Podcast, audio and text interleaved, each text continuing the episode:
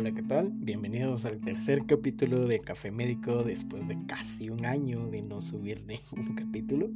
Eh, el motivo de que no he subido ningún capítulo últimamente, bueno, más de un año, es que no he tenido mucho tiempo para poder hacerlo. De hecho, he estado muy ocupado con diversas tareas que he tenido que hacer desde la universidad. Exámenes cortos, exámenes parciales, exámenes finales, pero el día de hoy he querido regresar. Y quise regresar puesto que ya estoy en el tercer año de medicina, estoy a nada de entrar al hospital y me encontré con, podemos decir, una página de internet demasiado peculiar porque un amigo me pidió que googleara eh, qué tipo de, problemas puede tener un estudiante de medicina y dijo que sería bueno que lo volviera a hablar porque el, el audio que hice hace un tiempo pues ya está desactualizado.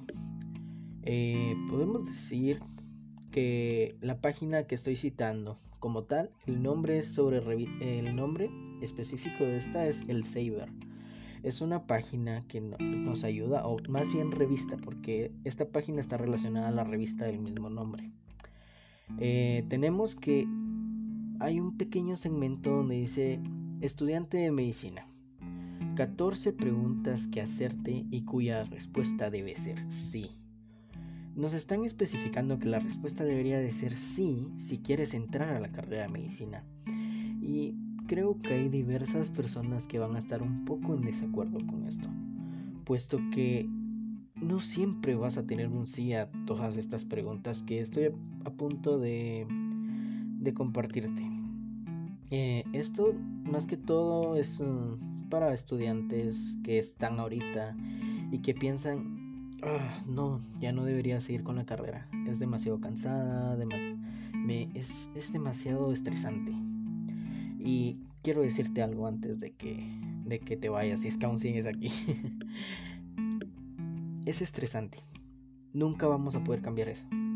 La carrera de medicina es una de las carreras más estresantes que vas a poder elegir en tu vida.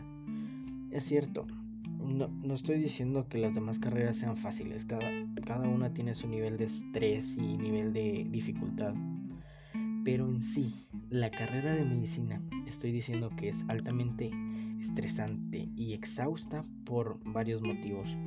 Uno de ellos sería que tienes que estar siempre al día, tienes que estar leyendo, tienes que estar informándote. Por ejemplo, ahora con lo que hemos estado viviendo del COVID-19, demasiadas personas, demasiados estudiantes de medicina, después de unos dos, tres o incluso cuatro meses, ya no siguieron leyendo nada sobre, sobre lo, que, lo que acontece hoy en día con el COVID-19. Solo leyeron cosas un poco vagas, un poco irrelevantes en cierto sentido. Porque hay demasiadas generalidades en Internet y no todas estas son, son verídicas, por cierto. Por ejemplo, la última vez tuve un, una clase en la cual estaba un, catedrático preguntándonos, bueno, el día de hoy solo vamos a hablar, vamos a dialogar sobre lo que está aconteciendo hoy en día. Eso fue hace más o menos como 15 días, 15 días antes de que, de que estoy grabando esto. Y todos se quedaron así como, uff, no hemos leído casi nada sobre el tema, hemos estado estudiando sobre otras cosas. Y él comenzó a lanzar preguntas y lanzar preguntas y varias de ellas eran relacionadas con ¿Qué pasa con el paciente post-COVID? La mayoría de nosotros estábamos en blanco y me incluyo porque yo no he estado leyendo tanto sobre esto, he estado leyendo más sobre mis exámenes, acabo de salir de semana de parciales. Con eso te puedo decir todo. Pero me hizo la reflexión de decir, mm, creo que estoy haciendo algo mal. Creo que debería informarme más sobre lo que está pasando hoy en día en nuestra sociedad. Debería hacerlo deberíamos hacerlo, deberíamos de incluirnos todos en esto. Y otra parte muy importante por la cual estoy haciendo este podcast hoy es que hay diversas personas de mi, de mi universidad e incluso personas que van un poco atrás y o conmigo, ¿verdad? Que han dicho, no, creo que es suficiente. Yo hasta aquí lo dejo, ya, ya no, no es lo mío. Siento que no me va a ir bien. Incluso hay personas que, que tal vez estando ya, ya en la práctica hospitalaria pueden estar como, no, no, creo que no es lo mío.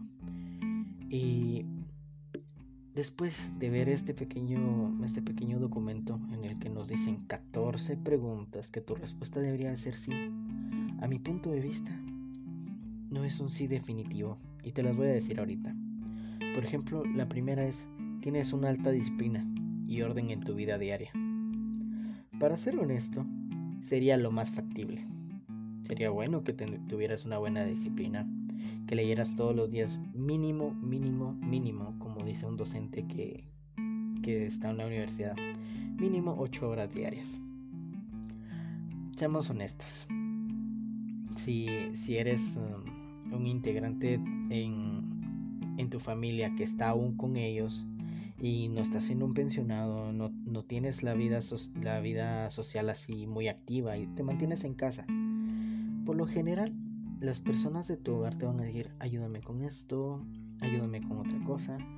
Y quiera que no, no, no voy a decir estás perdiendo tiempo, sino estás favoreciendo tu tiempo hacia esas personas, incluso si tienes una pareja. Entonces la disciplina como tal quedaría en, ok, tiempo que tienes libre, aprovechalo. Lee un poco, estudia. Es más, si no aprendes bien leyendo, tan siquiera mira un video para reforzar lo que posiblemente ya tengas o para aprender nuevas, cosas. Cuando hablamos de orden en tu vida, deberías tenerlo. No es, no es específicamente, hay que tener un orden específico en tu vida.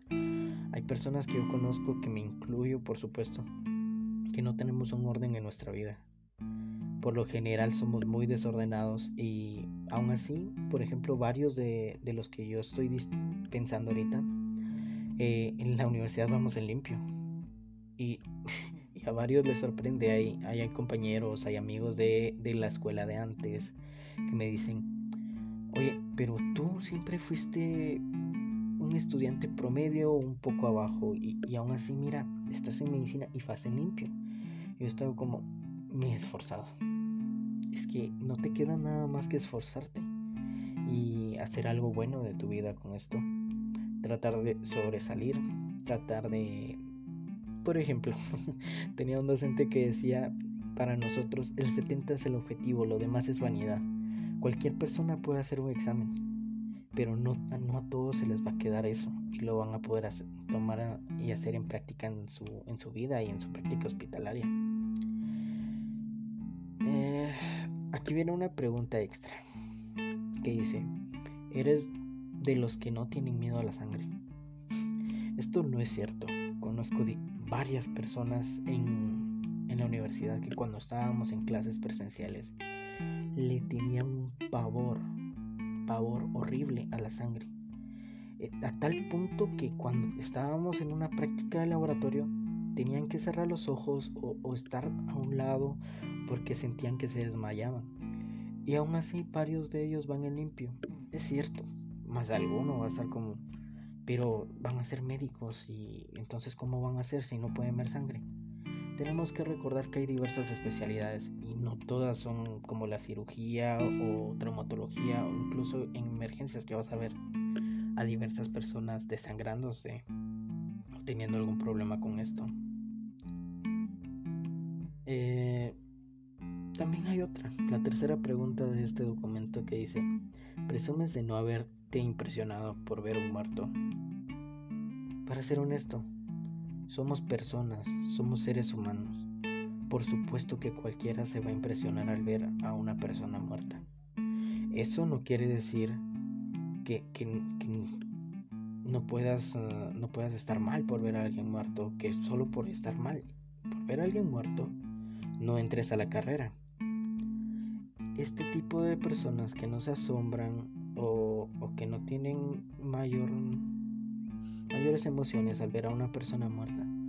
Posiblemente en un futuro estén trabajando en una morgue o en cualquier otra parte, incluso cirugía, porque van a ver a pacientes morir.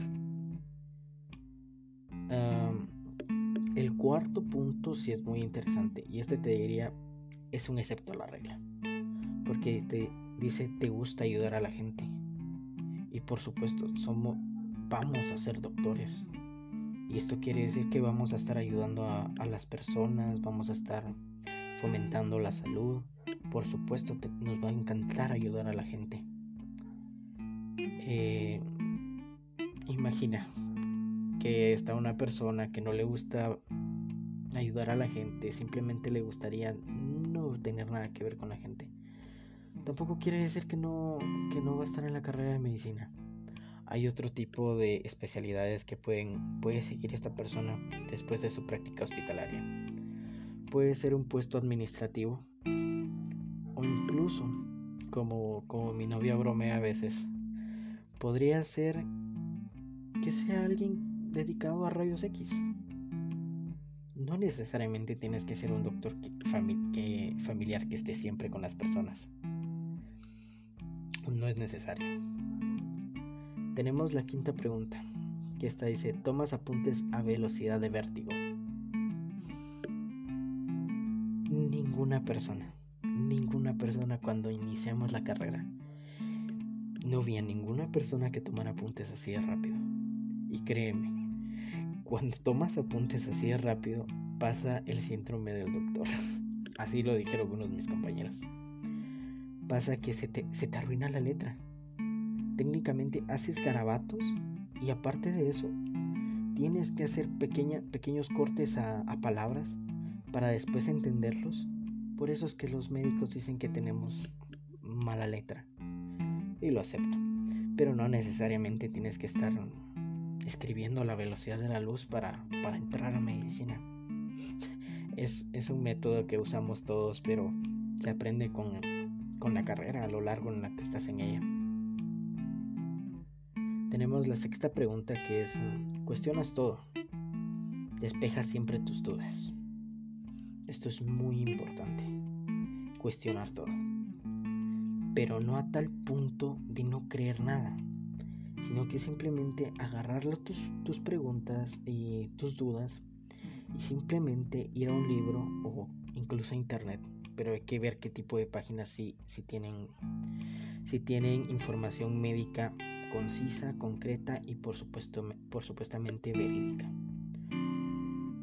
¿Por qué?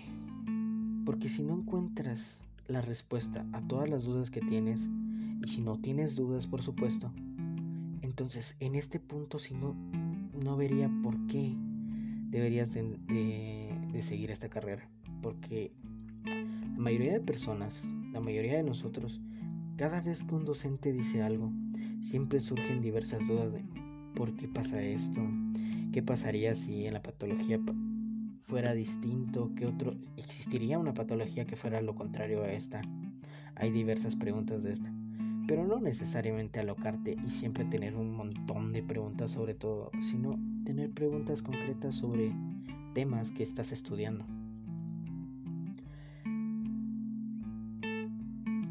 Esta, la séptima pregunta es un poco interesante, porque dice, ¿toleras hasta límites insospechados la falta de sueño? Para ser honesto, yo cuando inicié la carrera, me dormía a las ocho y media de la noche Justamente ahora son las 12.56 am. Y mírame, sigo despierto. Esto, esto no, es, no es cierto del todo. La mayoría de personas que estudian esta carrera, justo después del primer año, si no es que durante el primer año, tenemos que desvelarnos demasiado. Eso sí es cierto. Semanas de exámenes, semana pre-exámenes, hay que, desvelarnos demasiado e incluso si tienes exámenes cortos, exámenes dentro de, de periodos de clase, incluso exposiciones, a veces tienes que estarte desvelando, porque no es nada más ir y decir, oh, bueno, vamos a dar una media leída al libro y vamos a ver cómo lo exponemos. Te tienes que preparar, tienes que hacer todo lo posible para que tu exposición sea de las mejores. Fue un tip que me dio un, un doctor hace tiempo lee las cosas específicas y concretas, lee siempre la fisiología de algo, porque si aprendes la fisiología de algo, toda la patología va a ser extraña para ti y vas a decir, esto, esto no es lo, lo normal, y vas a saber distinguir entre esas cosas y sirve mucho para las exposiciones en medicina. ¿Por qué? Porque la mayoría de estas, aparte de que puede ser como, como métodos de estudio, métodos de, de laboratorio, entre otras cosas, siempre, siempre vas a tener un caso clínico del cual vas a desglosar la enfermedad. Y te va a servir siempre la fisiología. La 8 yo diría que sí es importante, porque es, tienes una gran fuerza de voluntad. Hay que tener una gran fuerza de voluntad para entrar a esta carrera. Y la segunda parte de la pregunta es, ¿y afán de superación? Esta sí, ponte a pensar muy bien. ¿Quieres superarte? ¿Quieres ser un gran médico futuro? Es más, pregúntate si quieres ser uno de los mejores especialistas en la rama que tú decidas, no la que los demás te impongan.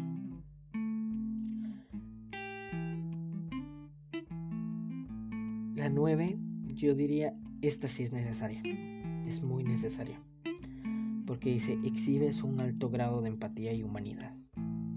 Cuando hablamos de empatía y humanidad como tal, las dos relacionadas entre sí, tenemos que tener ese sentimiento de ponernos en los zapatos de las demás personas y decir qué mal la están pasando. Porque si supongamos, tú tienes a un paciente y lo tratas como que fuera una persona X, técnicamente le estás dando un maltrato. A veces piensa que eres tú, piensa que es una persona de tu familia y trata de pensar siempre cómo se siente, cómo está, porque si haces eso vas a ser una mejor persona para ellos, un mejor doctor y por supuesto vas a dar un mejor trato para ellos. Tenemos también la número 10 que es la confidencialidad, es una de tus virtudes. Esto sí te voy a aclarar, es cierto. ¿Por qué? No puedes ir divulgando de todo a todas las personas. Cuando vas a tener un paciente, cuando ya estés graduado o incluso en, en la práctica hospitalaria, nunca tienes que estar como, oh, mira, el paciente tal y tal hizo esto, hizo lo otro, por esto estás aquí todo por lo que llegan los pacientes, motivo de consulta y todo, todo lo demás, incluso lo que tiene que ver con su familia, te lo van a contar y tienes que aprender a no decirlo. Y, si eres una persona que lo dice, tienes que aprenderlo desde ya si estás pensando en entrar en medicina. Porque es una falta de respeto primero que nada y segundo sería antiético para, para tus pacientes. La número 11 diría que no es necesaria, que es, tienes espíritu autodidacta. Hay diversas personas que yo conozco que no son autodidactas y aún así son mejores estudiantes que yo. Yo en lo personal me considero una persona autodidacta, puesto que cuando entré a la universidad me puse a estudiar demasiado varios temas, incluso biología, física e incluso química que en el colegio donde yo estudié el diversificado no nos dieron nada de esos cursos. Eh, siempre decían no porque es que no van a aprender nada realmente o este, estas cosas, ¿verdad? Entonces esto sí es importante en ciertos casos. Si tú eres una persona que está pensando entrar a la universidad, entrar a medicina, piensa primero y, y di tengo que aprender conceptos básicos de la mayor parte de, materias que tenga. Cuando entres, dependiendo tu, tu universidad, ve y busca el pensum. O busca un pensum de cualquier otra universidad para darte una idea, si no encuentras el de la tuya. Para así poder ir con unas bases claras de lo que estás a punto de, hacer, al mundo al que estás a punto de entrar. Tenemos también la, la número 12, que sería te, enfrentas a montañas de burocracia con éxito. Cuando hablamos de burocracia, son todas las normas que tienen las oficinas. Técnicamente no te tienes que enfrentar como tal. solamente tienes que hacer lo tuyo. Tienes que... Mira, había, había un doctor en una clase que yo tuve donde todos se quejaron todos se pasaron normas y un montón de cosas. Y el doctor nos dijo claro, recuerden jóvenes, no, no es ser ah, mala persona con ustedes, pero recuerden estas palabras. En medicina es como el ejército, tenemos jerarquías. Eso quiere decir, no puedes saltar, no puedes saltar la superioridad de alguien. Técnicamente es feo decir superioridad, pero un externo en el hospital no puede darle órdenes a un residente, un R1, R2 o R3. Siempre hay jerarquías y hay que respetarlas. Tenemos también la número 13 que dice te encanta trabajar en equipo. Esto es un poco debatible, puesto que hay personas que dicen cuando tienes un grupo que no, que no sirve o el eslabón más débil, eh, todo el equipo es tan fuerte como su eslabón más débil. Es cierto, no siempre vas a tener que trabajar en equipo, pero es muy factible en diversos casos, como por ejemplo, si estás todavía en etapa de estudiantil en la universidad y aún no has entrado a tu, a tu práctica hospitalaria, te recomiendo mucho usar la práctica en equipo, puesto que puedes hacer que, supongamos, dividirte el trabajo con personas. Decir, hey, por favor, hazme, hazme el favor de hacer unos resúmenes de tal y tal curso y yo hago resúmenes de los otros cursos y después nos los pasamos para así evitar la fatiga de, la universidad. Esto sería algo factible para, para, la mayoría de nosotros. Máximo si tienes a un buen amigo que dices, le confiaría hacer un resumen e incluso lo estudiaría. Y tenemos como la número 14 y final. Te atraen las enfermedades y ansías saber cómo se tratan. Esta es demasiado importante. Porque si esta no la cumples, si esta sí no la cumples, no sé qué estás pensando en entrar en medicina, puesto que te tiene que atraer este mundo, te tiene que atraer y, tienes que tener ese espíritu de decir, ¿cómo puedo tratar esta enfermedad? ¿Cómo puedo hacer esto? ¿Cómo puedo hacer lo otro? Esto es demasiado importante. Y mi último consejo, como persona, como estudiante de medicina, si quieres entrar y alguien te dice, no puedes entrar por esto y esto y esto, porque tú eres así o eres de otra forma o te ponen excusas.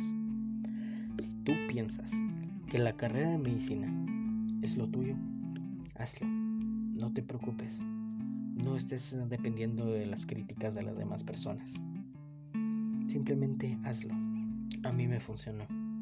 La mayoría de las personas pensaban que yo no podría porque fui un mal estudiante en mi etapa de diversificado. Y al menos hasta hoy en día voy en limpio y he sacado notas razonables. No te voy a decir que las mejores. Pero si puedes y quieres, por supuesto, entrar a esta carrera, nadie te tiene que forzar ni nadie te tiene que decir que no puedes. Bueno, ya casi son 25 minutos de, esta pequeña charla. Eh, si estás escuchando esto y, te suscribiste anteriormente, muchas gracias por llegar hasta aquí. Muchas gracias en serio. Y espero que si estás en etapa de exámenes ahorita escuchando esto, te vaya muy bien. Esto fue Café Médico y estoy pensando hacer un episodio para la próxima semana. Muchas gracias.